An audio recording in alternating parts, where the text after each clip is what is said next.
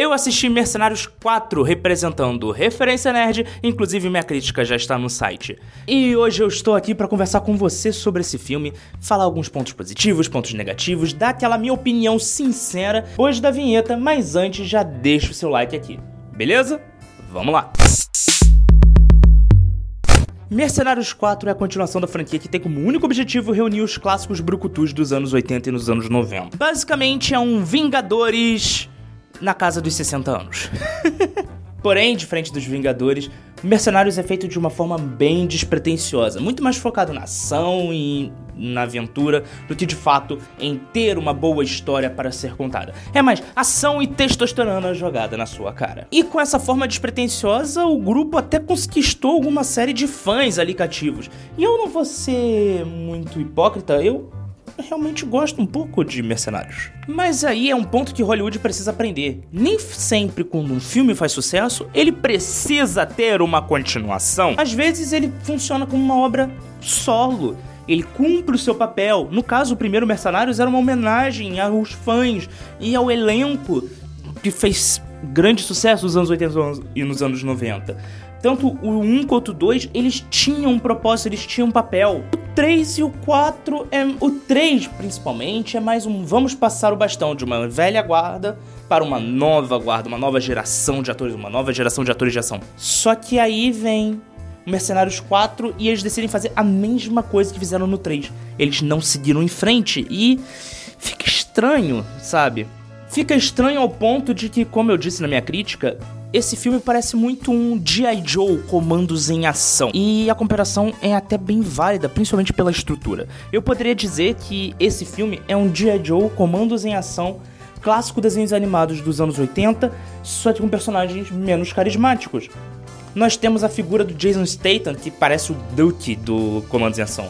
Você tem o Dusha lá, o personagem, que é praticamente o Snake Eyes, só que falando. Até a Megan Fox faz, cumpre um papel que é similar o da Scarlett nos filmes. Nos filmes não, na franquia dos G.I. Joe. Então, é basicamente, ah, vamos fazer os mercenários, mas não temos ideia. Vamos pegar um desenho animado clássico e adaptar, só que sem, como a gente não tem licença, a gente bota mercenários. Cara, ficou tão cartunesco que até as falas, os diálogos, a forma dos atores interagirem parecia ter ser cuspida e escarrada do desenho animado, de um desenho animado. O lado bom é que, mesmo sendo uma adaptação não oficial de G.I. Joe, ficou melhor do que própria, os próprios filmes de G.I. Joe que são tristes, tá? E é claro, eu não poderia deixar de falar dela, a Megan Fox.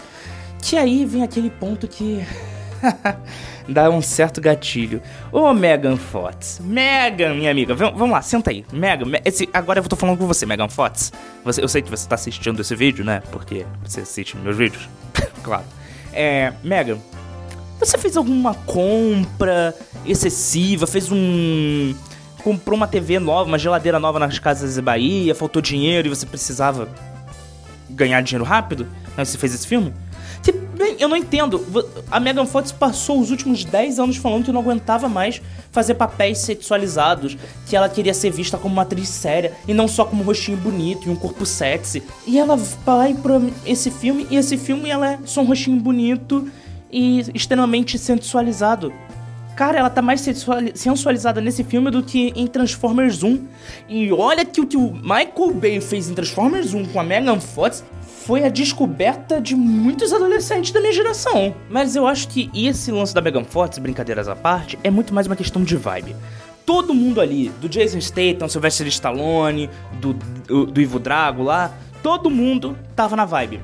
Vamos interpretar os mesmos personagens que nos consagraram como atores, dando os mesmos trejeitos, só que com outros nomes e com roupas de mercenário.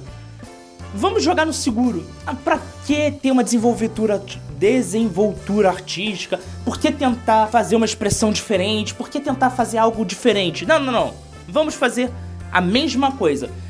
O Sylvester Stallone, ele tá muito parecido com um, o Rambo de Rambo 2, só que mais centrado, sabe? Mais idoso. Basicamente ele fez um Rambo idoso. Se bem que no Rambo 3 eu acho que seria uma comparação melhor.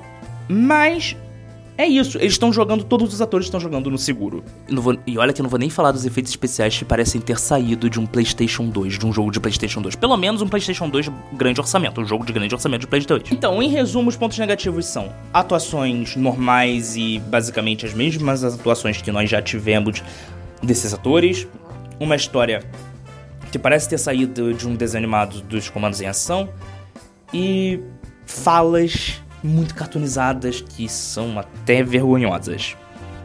E você deve estar se perguntando: nossa, o filme não tem nenhum ponto positivo?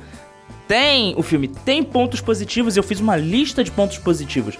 Mas antes de entrar nela, eu quero dar alguns recados. E não precisa pular, é bem rapidinho. O primeiro recado é: eu criei um grupo no Facebook. Clicando aqui no link, você vai entrar lá e eu vou compartilhar os roteiros dos vídeos que eu escrevo. Você poderá ler os roteiros alguns slides que eu pretendo começar a trazer para os vídeos vão estar lá para você acompanhar, para você ver. É, você vai ter poder ter um contato direto comigo, mandar seu feedback dos vídeos, mandar sua opinião, sua, seu comentário. A gente vai poder conversar sobre quadrinhos, séries, jogos, o que tiver de assunto. A gente vai lá, a gente vai poder conversar lá. Inclusive, você vai poder dar temas para os próximos vídeos. Então, entra lá no grupo, tranquilo, é só clicar aqui e vai lá, é, é grátis. E a segunda informação é: como vocês sabem, esse canal não é monetizado e ele precisa que atinja novas pessoas e para que ele continue crescendo e quem sabe algum dia ser monetizado. Então, para você fazer isso, você pode me ajudar dando um like ou se inscrevendo no canal, se um, deixando um comentário. Qualquer interação que você tenha com o vídeo ajuda que o YouTube divulgue esse conteúdo para mais pessoas e assim novas pessoas conhecem o canal e quem sabe algum dia eu possa ganhar dinheiro com isso e trazer conteúdo de melhor qualidade investindo mais em roteiro, investindo mais em cenário, investindo em outros quadros e de fazer coberturas maiores de eventos. Nossa, seria maravilhoso. Mas eu preciso da sua ajuda. Agora, se você puder ajudar mesmo, quiser ajudar pra caramba, tem um link do Apoia-se aqui na descrição.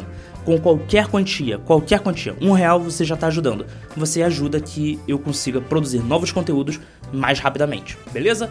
Recado dado, vamos pra lista. Eu anotei aqui os quatro motivos para você assistir Mercenários 4. Número 1. Um, é um filme divertido e ideal para você que está sozinho em casa no sábado à noite enquanto todos seus amigos estão na balada. E você só tem um saco de pipoca ou um sanduíche e esse filme está passando na televisão. Número 2 o filme tem muita nostalgia, o filme tem muitas referências a filmes dos anos 80 e filmes dos anos 90. E para você que gosta de nostalgia e acha que os anos 80 e os anos 90 foram as melhores décadas, esse filme é para você. Número 3. Nós temos a Megan Fox sexualizada. Então, se você gosta da Megan Fox e tem nostalgia da sua época de puberdade, talvez você goste. Eu sei que isso é terrível, mas eu precisava de quatro itens para colocar na lista e eu não achei outro tópico. Isso, na verdade, Vamos pro 4. Número 4. Ele é melhor do que o Mercenários 3.